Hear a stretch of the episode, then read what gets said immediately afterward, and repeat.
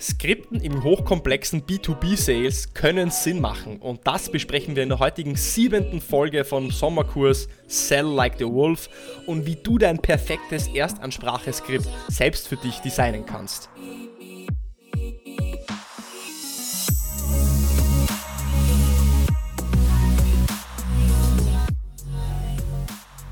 Herzlich willkommen bei Episode 104 von Deal, dein Podcast für B2B-Sales von Praktikern für Praktiker.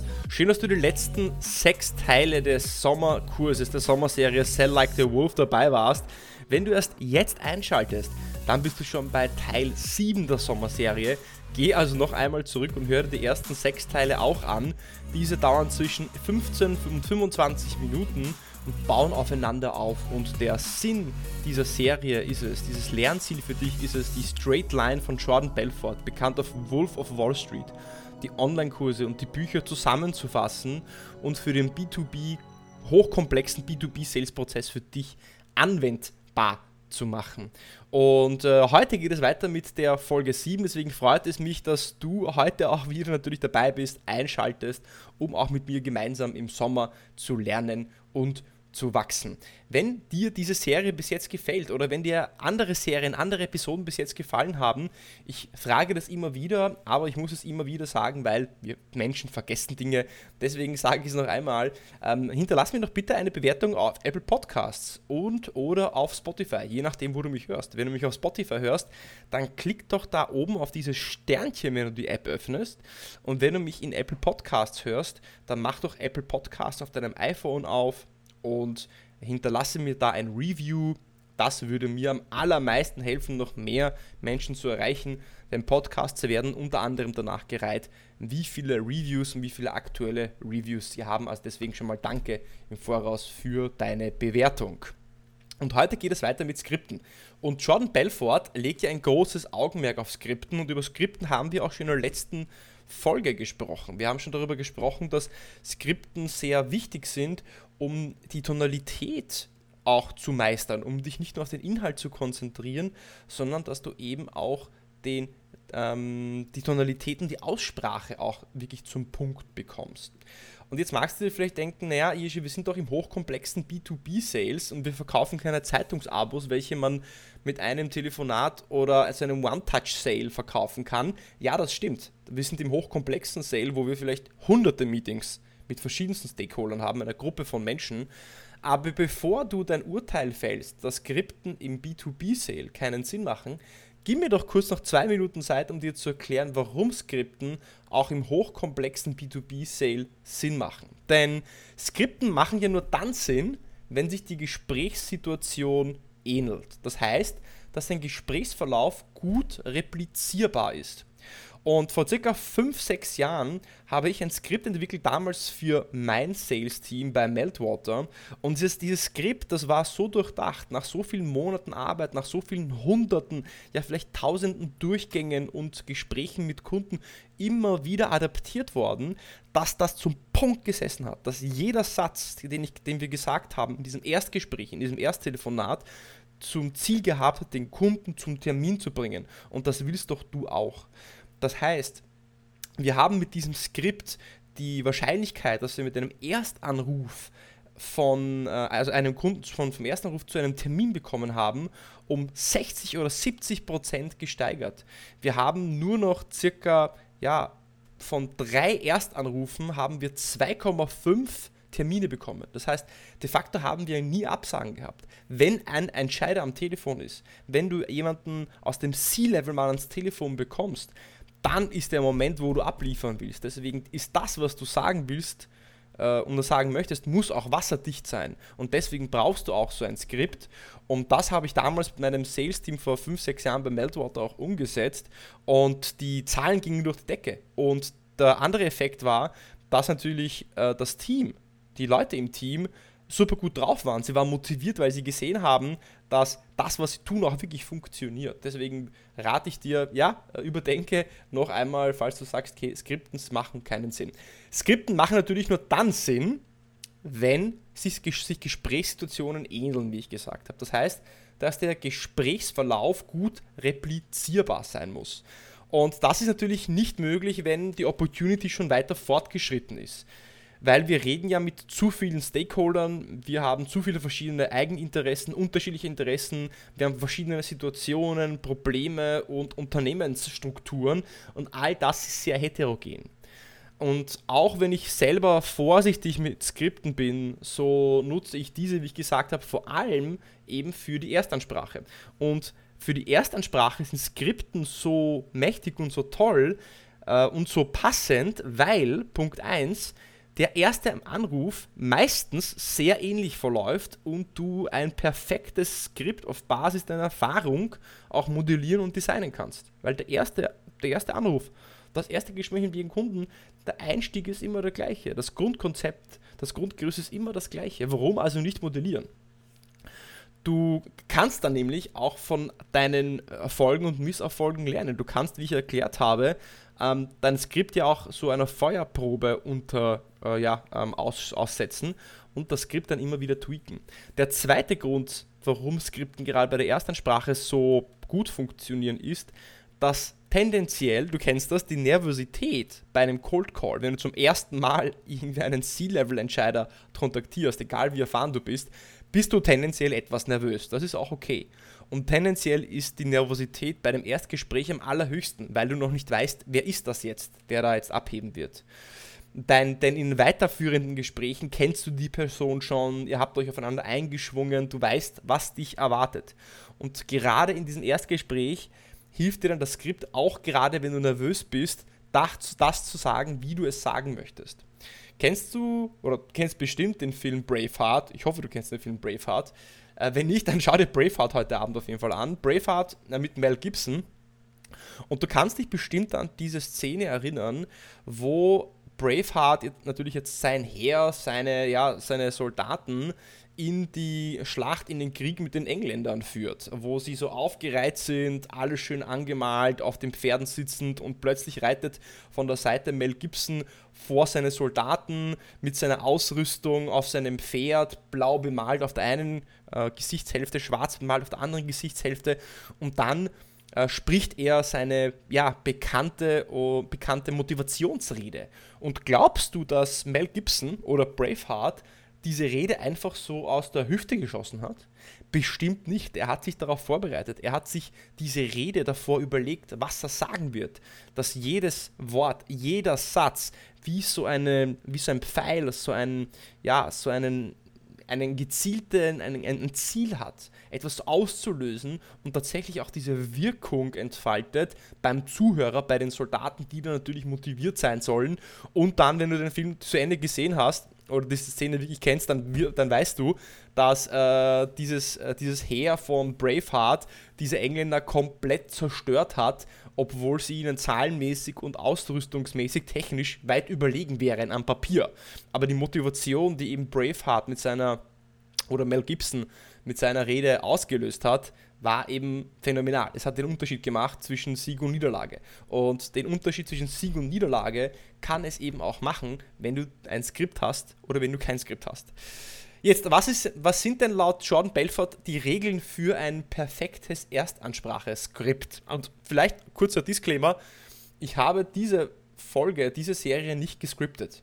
Es sind also ein paar Versprecher drinnen, manchmal muss ich überlegen, hier und da gibt es ein Ähm, weil ich nachdenke.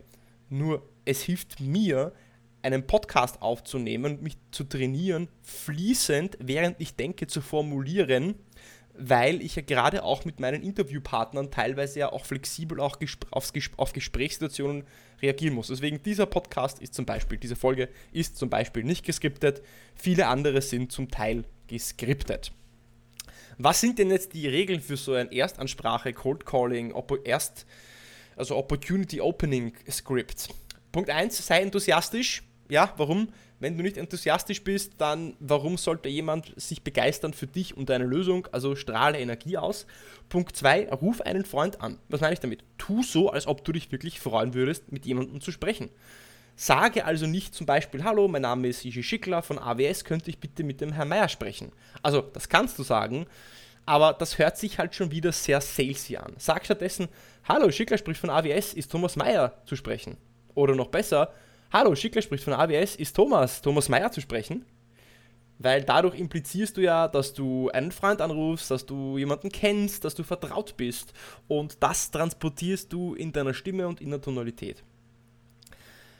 Dritter Punkt, stell dich namentlich vor. Ja? Also sag, wer du bist und wo du, wo du anrufst. Ich erwähne es einfach nur, immer wieder höre ich äh, Gegenbeispiele, wo es eben dann die Seller nicht machen.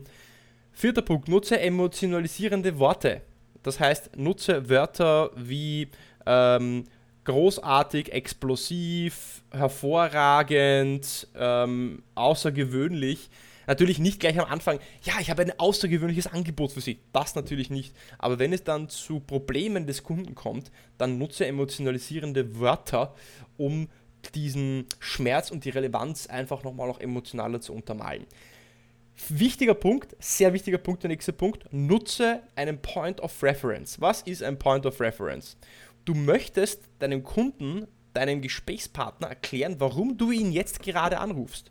Warum hast du ihn heute gerade angerufen, nicht gestern, nicht morgen? Und das ist dein Point of Reference. Das heißt, du sagst sowas wie, ähm, der Grund meines Anrufs ist. Ja? Ganz simpel. Sechster Punkt, Frage um Erlaubnis, Fragen stellen zu wollen oder zu dürfen. Wenn du im Cold Call Fragen stellen willst, dann frage um Erlaubnis. Auch in dem zweiten, dritten, vierten, fünften, zehnten Gespräch, wenn du Fragen stellen möchtest, dann bitte den Kunden um Erlaubnis, Fragen stellen zu dürfen. Dann wird er sich auch mehr für dich öffnen.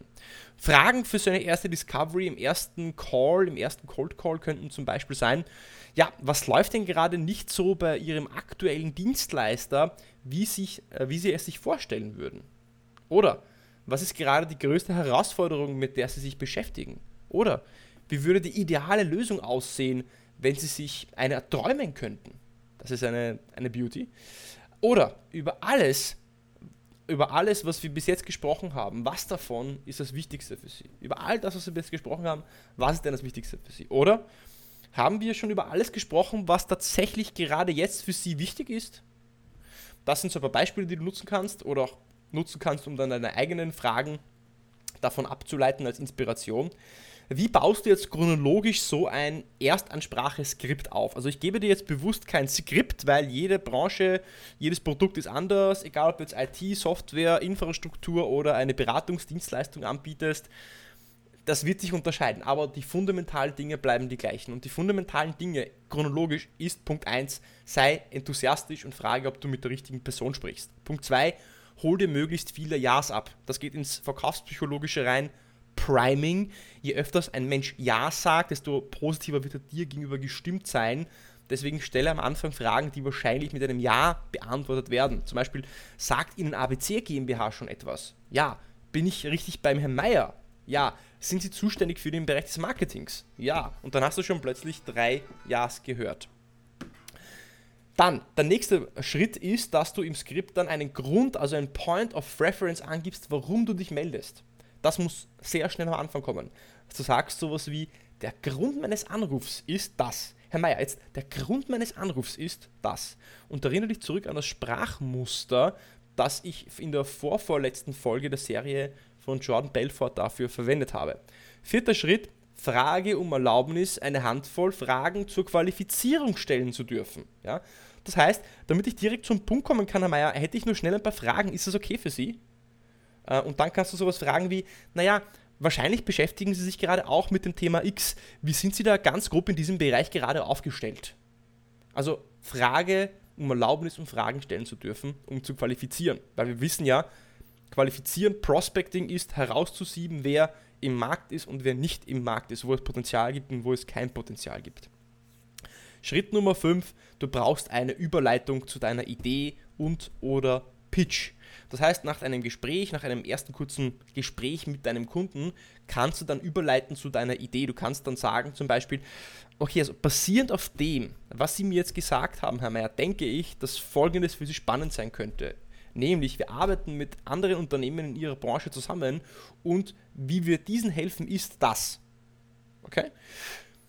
Dann kommt dein Pitch und dein Pitch könnte zum Beispiel ähm, lauten, oder ganz fundamental, der Pitch soll ja dann der Vorschlag sein, dem Kunden zu helfen. Also der Pitch ist quasi die Idee, die du für den Kunden hast oder das Problem und wie du dieses Problem löst. und du willst möglichst konkret sein und von den Benefits, von den konkreten Benefits für die konkrete Situation des Kunden sprechen.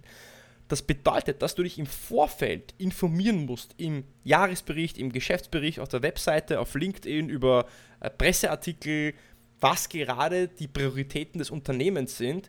Und dann baust du diesen Pitch rund um diese Informationen, die du recherchiert hast, auch auf. Äh, du kannst dann zum Beispiel sagen, Unternehmen, welche im Bereich X sind oder Problem A haben, kommen zu uns, um Lösung X oder Benefit Y zu erhalten. Und gerade bei einem Unternehmen ABC GmbH haben wir das gleiche gemacht. Die waren in einer ähnlichen Situation. Was wir gemacht haben, war B. Und was wir daraus ähm, gemacht haben und wie wir ihnen geholfen haben, ist Y.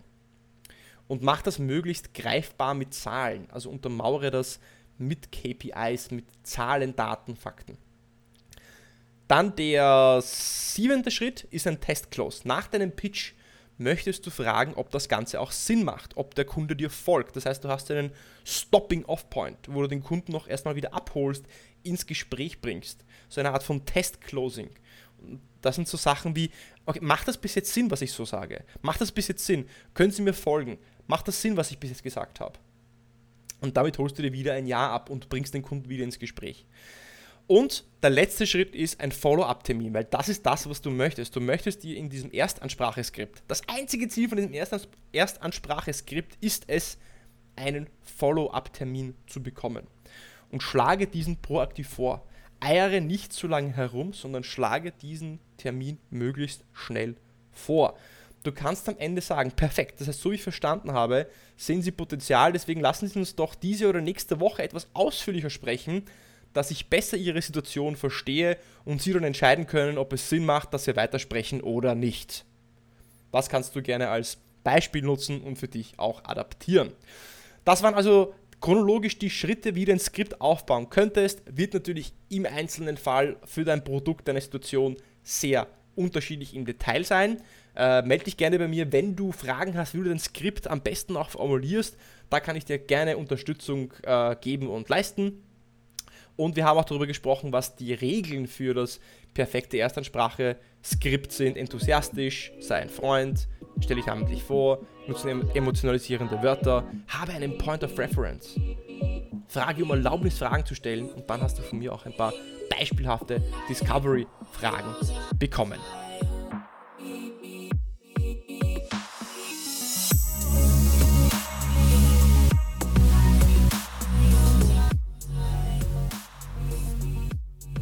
Skripten, Skripten, Skripten. Ja, das kann ein Thema sein, das Menschen spaltet, polarisiert. Manche sagen, oh mein Gott, furchtbar, wie kannst du mit Skripten arbeiten? Andere sagen, Skripten sind so wichtig. Ich sage, die Wahrheit liegt in der Mitte. Skripten funktionieren für gewisse Situationen, die eben replizierbar sind. Bitte vergiss nicht, mir eine Bewertung zu hinterlassen, wie ich schon eingangs am Anfang dieser Episode erwähnt habe. Nächste Woche oder vielleicht in drei, vier Tagen, je nachdem, äh, geht es dann mit der letzten Folge weiter, mit der letzten Folge zum Sommerkurs Sell Like the Wolf. Und da geht es ums Thema Looping. Und Looping ist die Technik von Jordan Belfort, wie er mit Einwänden umgeht, wie er jeden Einwand aus dem Weg räumt, wie er auf einen Einwand sehr universell reagiert. Und das erfährst du in der nächsten Folge vom Deal Podcast. Bis dahin eine gute Zeit und bis zur nächsten Woche.